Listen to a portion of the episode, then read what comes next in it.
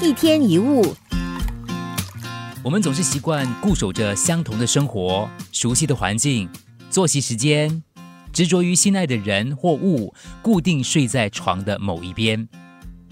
渴望掌握熟悉的情感跟事物，是我们人类共通的特性。为什么会这样呢？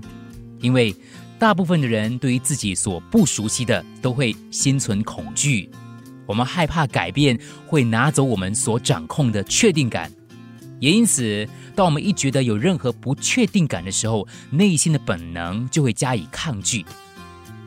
一件熟悉的事物，就算明知会有痛苦，我们也能够忍受，但是却很难去面对陌生的事。很多人之所以不敢改变，就是害怕一旦改变之后，生活就会瓦解。一辈子，我们都在这种死胡同里绕来绕去，不论是工作、生活、感情，都曾经一度尝试要往另外一个方向走。一方面想逃脱，另一方面又害怕承受痛苦，结果把自己弄得很矛盾，又挣扎，转了一大圈，又绕回到原点。你也是这样吗？你是不是常常对心里悬而未决的事情裹足不前？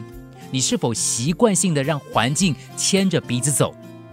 有没有想过，如果当时你采取行动，那么在一年后、几年后的今天，你的生活会不会有不同？你的生命会不会呈现出不同的面貌？